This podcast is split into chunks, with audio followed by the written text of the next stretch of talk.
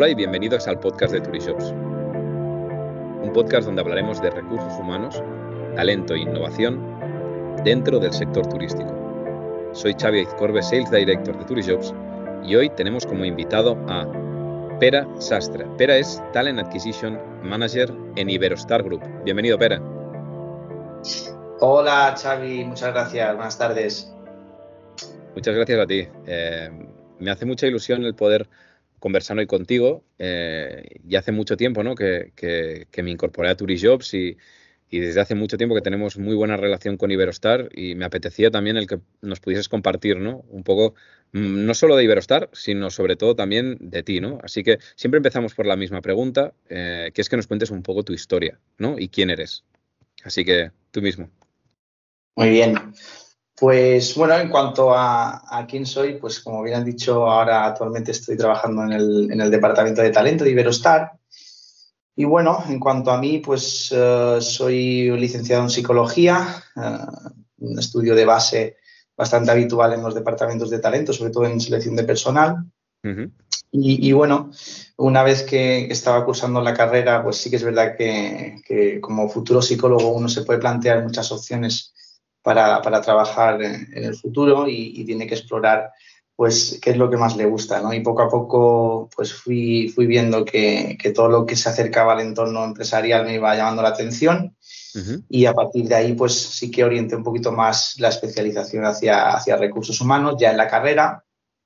Y luego posteriormente pues cuando, cuando ya hay que decidir pues el máster que uno quiere cursar y demás sí que lo tuve bastante claro y, ahí ya de cabeza a lo que es la psicología de las organizaciones y, concretamente pues bueno todo lo que lo que relaciona a recursos humanos entonces es un poco un poco de dónde vengo desde la etapa universitaria y, bueno a día de hoy de momento sí que continuamos ahí. Muy bien claro. Eh, hablabas de que siempre lo has tenido muy claro. Has dicho oye yo cuando tuve que cursar el máster lo tenía muy claro psicología de las organizaciones qué es lo que viste ahí que te gustaba tanto Ah, sí, tenerlo claro es verdad que se tuvo un poco más, como bien dices, ya con el máster, ¿no? O incluso en la última etapa de la Uno tiene que empezar a, plantearse realmente. Ah, ya es difícil acertar la carrera cuando somos tan, tan jóvenes, ¿no? Pero, luego cuando ves que has acertado en la carrera, hay, otra cosa aún más difícil, creo yo, que es acertar en qué área te quieres especializar, porque al fin y al cabo será donde te desarrollarás, ¿no? Entonces, eh, bueno, a partir de ahí, pues cuando uno tiene la oportunidad en la carrera de hacer prácticas y de, conocer profesionales de, los diferentes ámbitos, en este caso en, psicología, pues eh, tiene muchas salidas, ¿no? desde la psicología deportiva al ámbito de la educación, psicología clínica y demás pues bueno, ah, haciendo varias prácticas, pues pude tocar un poco más de cerca, que creo que es lo, genial de las prácticas, y ver el, la realidad de lo que, lo, que dicen los libros. Y, a raíz de unas prácticas que hice en el Departamento de Orientación y Inserción Profesional de la UIB, que ya es ya bastante más vinculado a, a todo esto de los recursos humanos, ahí sí que me di cuenta que me quería dedicar a ello, porque bueno, tenía inquietud por lo empresarial, pero a la vez sin dejar de lado todo lo que eh, está alrededor de las personas, ¿no? que al final en psicología uno normalmente tiene esa vocación por las personas y por potenciar eh, las virtudes y tratar de paliar lo, que, lo que no pueda ir tan bien. Y ahí había un, puente entre una cosa y otra y, sí que ahí sí que tomé la decisión de, poder intentarlo, ¿no? Por lo menos para, para luego ya decidir hacer el máster. Muy bien. ¿Y qué es lo que realmente te llamaba la atención? ¿Qué te gustaba de recursos humanos o qué creías que te podías encontrar ahí que decías, ostras, yo me quiero dedicar a esto? Hmm. En recursos humanos, hombre, yo creo que uno se da cuenta de, lo que le gusta cuando, cuando prueba, ¿no? Por así decirlo, y cuando, por ejemplo, en, la beca que, disfruté en el Departamento de Orientación e Inserción eh, Profesional, pues eh, todo ese contacto con las personas dentro de, un ámbito tan importante al final de nuestra vida, ¿no? Como es el, ámbito profesional, porque al fin y al cabo eh, es una parte muy importante de nuestras vidas, donde estamos una cantidad de tiempo pues considerable, ¿no? En nuestro día a día, pues vi que, bueno, el poder eh, ayudar a las personas a desarrollarse profesionalmente, a, tratar de orientarlas, a, darles una, solución pues, a una duda que puedan tener en ese momento, como a ser dónde me quiero desarrollar o a qué me quiero dedicar, pues eh, creo que eso es lo bonito de los recursos humanos, ¿no? El ayudar a las personas a, crecer, a desarrollarse y, bueno, al fin y al cabo poder, uh, poder aprender de, un trabajo, de una empresa y donde uno va a estar uh, en el día a día de lunes a viernes prácticamente uh, una parte importante del día, ¿no? Estoy de acuerdo. Además, has mencionado el, poder ayudar a las personas a desarrollarse, ¿no? Estoy seguro que desde que iniciaste tu andadura dentro de recursos humanos, has vivido muchísimas experiencias que realmente te han marcado. ¿Alguna que nos puedas compartir? Sí, la, verdad es que, ah, como dices, ¿no? el tema de ayudar a las personas ah, es, lo más bonito, yo creo que, que tiene esta profesión. Y, ya no una, situación o una experiencia concreta, sino yo creo que las que más llaman la atención o las que más marcan, o al menos en mi caso, es pues ese momento ¿no? en que le dices a una persona que, ha sido seleccionada y que, que, la empresa está deseando poder contar con ella, pues la emoción que genera, la, felicidad, la, ese momento de, alegría que ves en el candidato que ha sido seleccionado, yo creo que hay, a, mí me vienen en mente caras y expresiones y, momentos ¿no? de, candidatos que, a los que le das la, enhorabuena y, las ganas que tienes de verlos con, el equipo, pues yo creo que esos son los momentos más que más llaman la atención ¿no? de, esta, de esta posición. Muy bien. la verdad es que es un momento que todos lo hemos vivido también como candidatos y es, y es brutal, ¿no? Eh, así que Claro, dentro de esta, de esta parte que sería la selección y dar esa buena noticia de incorporarte ¿no? en, la empresa en la que trabajas, en este caso Iberostar, aparte de esto, ¿cuál crees que es el mayor papel de un departamento de recursos humanos desde tu punto de vista? Espera. Hmm, sí, hombre, teniendo en cuenta que dentro del departamento de recursos humanos pues hay diferentes áreas ¿no? y hay diferentes compañeros que al fin y al cabo las funciones y la finalidad es muy diferente. ¿no? Si perteneces a a, posiciones más hard, eh, como administración de personal, laboral, o si ya pasas un poco a, posiciones más, un poquito más soft, donde estás eh, aún más en contacto, si cabe, con las personas. Teniendo en cuenta las diferencias, yo creo que al final el papel de un departamento de recursos humanos es el de, el de conectar a la compañía con todo lo que ello engloba, con todos sus colaboradores. ¿no? Creo que eso es lo más, lo más importante. ¿no? Al final, el motor de las empresas son las personas y, los colaboradores que la componen.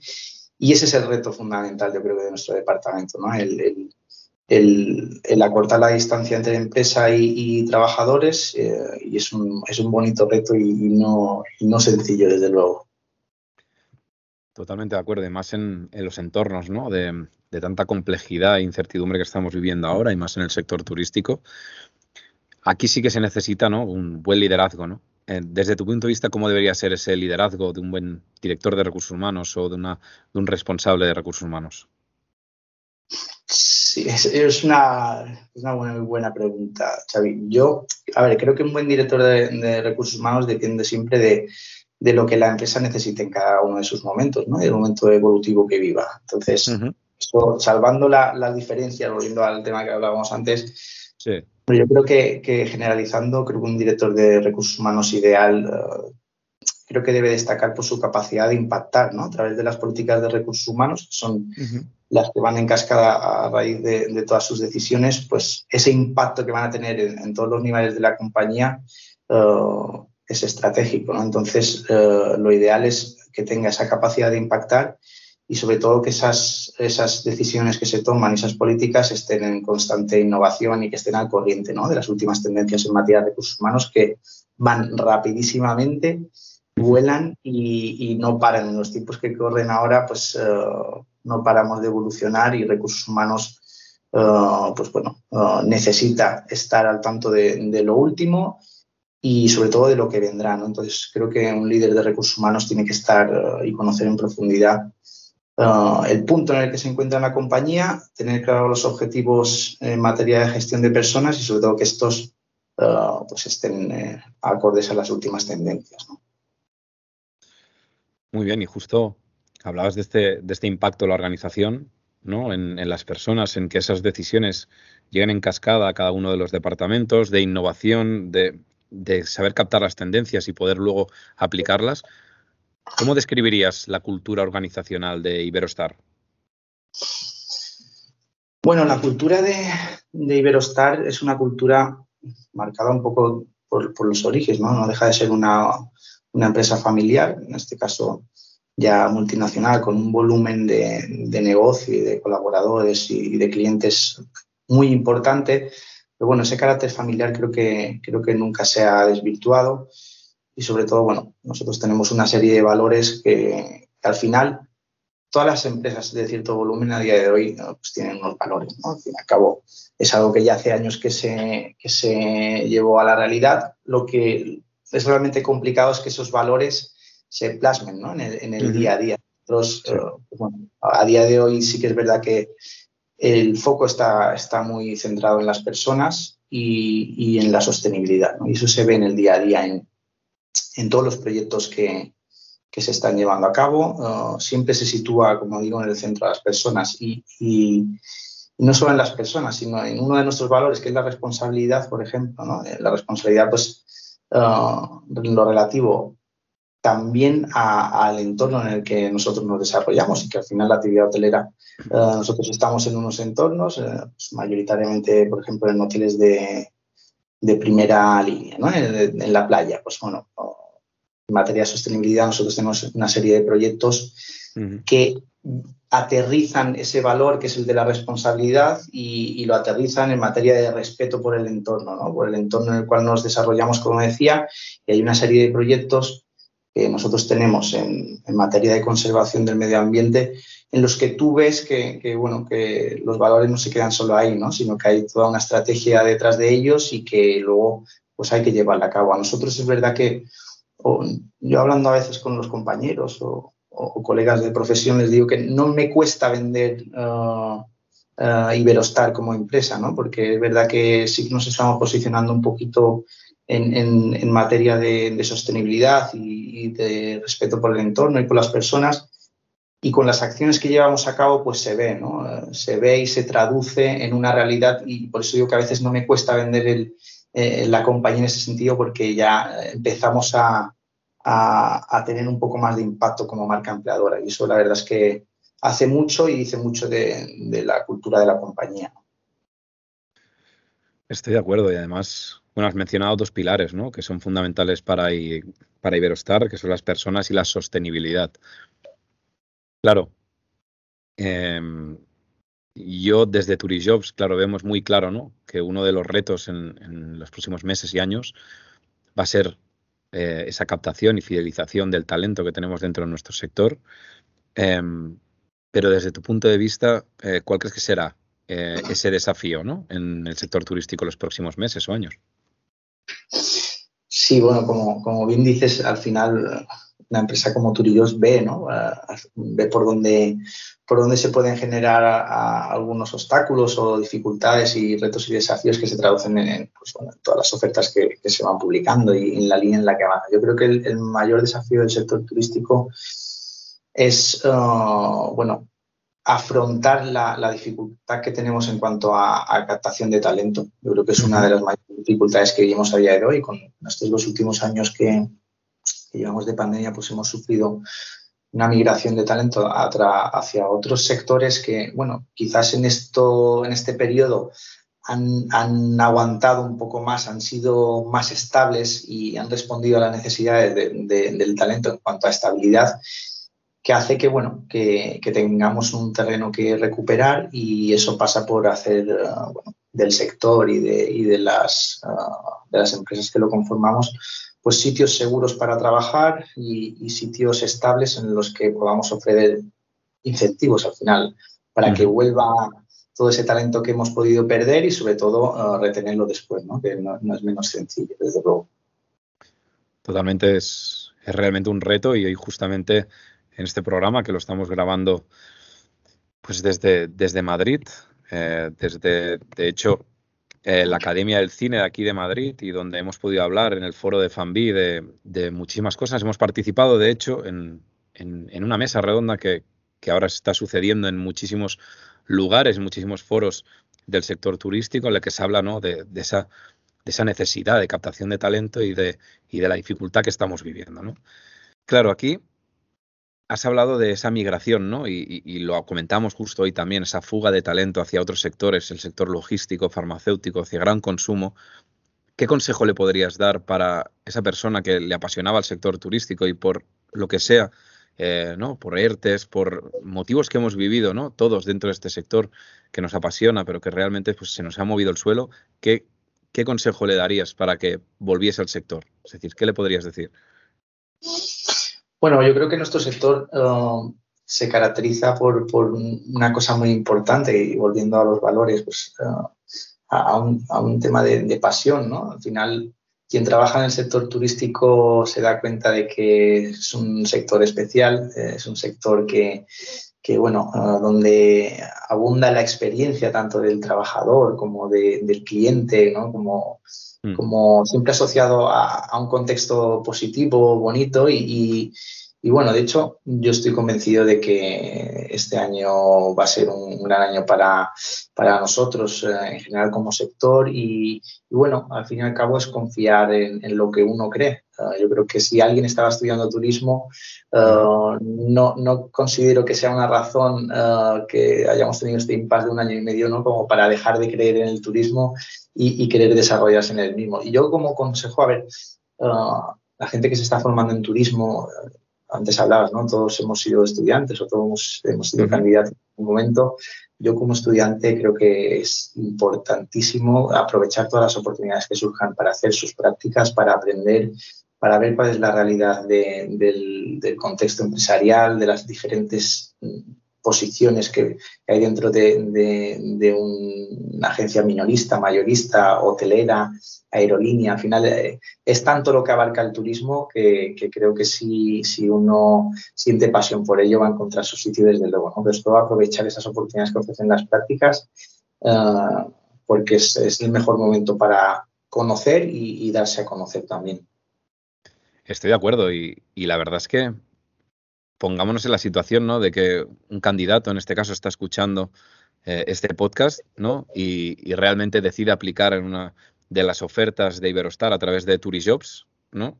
Em, ves el currículum y es seleccionado para la primera entrevista, ¿no? ¿Qué tres consejos le podrías dar? Bueno, al final, um, yo creo que independientemente de, la compañía, de la posición, del sector en el cual uno está, está posicionándose para trabajar a través de una entrevista, creo que desde recursos humanos se valora mucho mostrar pasión por lo que, por lo que uno quiere hacer, ¿no? Y, al fin y al cabo eso se, eso se ve y se refleja muy bien en cuando, cuando el candidato habla de lo que le ilusiona, de lo que le ha ilusionado, de lo que quiere aprender, de dónde se quiere desarrollar. Eso es, eso es importante. No es fácil de encontrar, la verdad, porque sentir pasión, eh, bueno, eh, hay, que, hay que tener claro qué es lo que quiero hacer y qué es lo que me gusta, que, a veces eh, son cosas que, que, pueden diferenciarse. Y luego ya en entrevista, pues bueno, lo clásico, ¿no? Informarse bien de la posición en la cual se está postulando, informarse bien de la empresa, al fin y al cabo, creo que es muy importante y, siempre lo recalcamos, ¿no? Desde recursos humanos, pero a veces encontramos una falta, uh, no siempre, ¿eh? pero, hay casos en los que a un candidato pues, no se ha informado bien de, de la posición, de los valores de la compañía, de lo que significa trabajar en, en Iberostar o en Turidos o, en otra empresa. Y eso siempre da mucha seguridad al reclutador porque ve que, esa persona ha invertido un tiempo, ha invertido y tiene interés eh, en aquello que luego a lo mejor no, no cuaja, no es la persona seleccionada, pero ya, ya el mostrar interés durante el proceso dice mucho del interés que se podrá mostrar ya durante el, trabajo en sí. Entonces creo que es muy importante. Pero luego, creo que eh, en cuanto a consejos para acudir a una entrevista, siempre ponemos el foco en lo que, en lo que debería hacer en vistas al reclutador. ¿no? Creo que también hay que, hay que resaltar un tema muy importante y es que el entrevistado salga de la entrevista con toda la información que necesita. Al final, creo que es una conversación bidireccional. No tiene sentido de que, bueno, yo como reclutador tenga toda la información que creo que es importante para tomar una decisión y que del otro lado el candidato no la tenga. Por eso tiene que aprovechar para, preguntar, para salir de, la entrevista teniendo claro, pues bueno, cuál va a ser su día a día, cuál es la cultura de la empresa ah, y, toda esa información que al final le ayudará a tomar una decisión, ¿no? Creo que hay que tener en cuenta esto.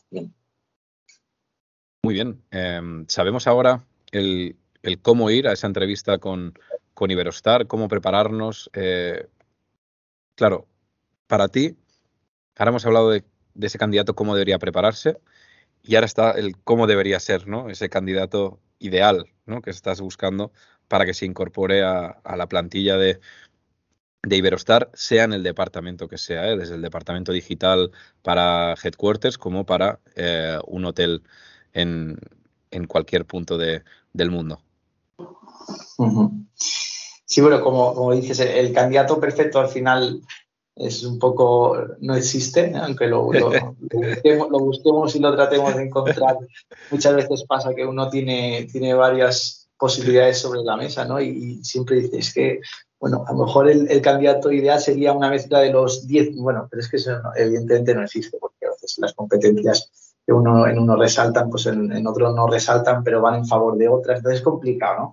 Uh, un candidato ideal al final eh, es el, candidato ideal para esa posición, pero no solo para la posición, sino para la compañía. Es decir, uh, si, tú uh, te incorporas en una compañía en la cual no te sientes alineado con los valores de la, empresa, no, no hay ese engagement, creo que al final como reclutadores se tiene que evaluar eso, ¿no? Esa proyección, no solo en el ahora, sino en el futuro, porque como decíamos, creo que el talento, uno de los Ah, de, los objetivos que hay ah, en el sector es no solo captar el talento, sino luego retenerlo. Entonces, a veces ah, lo difícil es lo segundo y ponemos el foco más, más en, lo en, lo primero y, creo que el candidato ideal, por lo tanto, es el que te responde a las necesidades de ahora, pero en el cual tú puedes proyectar las necesidades futuras en la compañía. ¿no? Entonces ahí entra toda la evaluación de las soft skills que,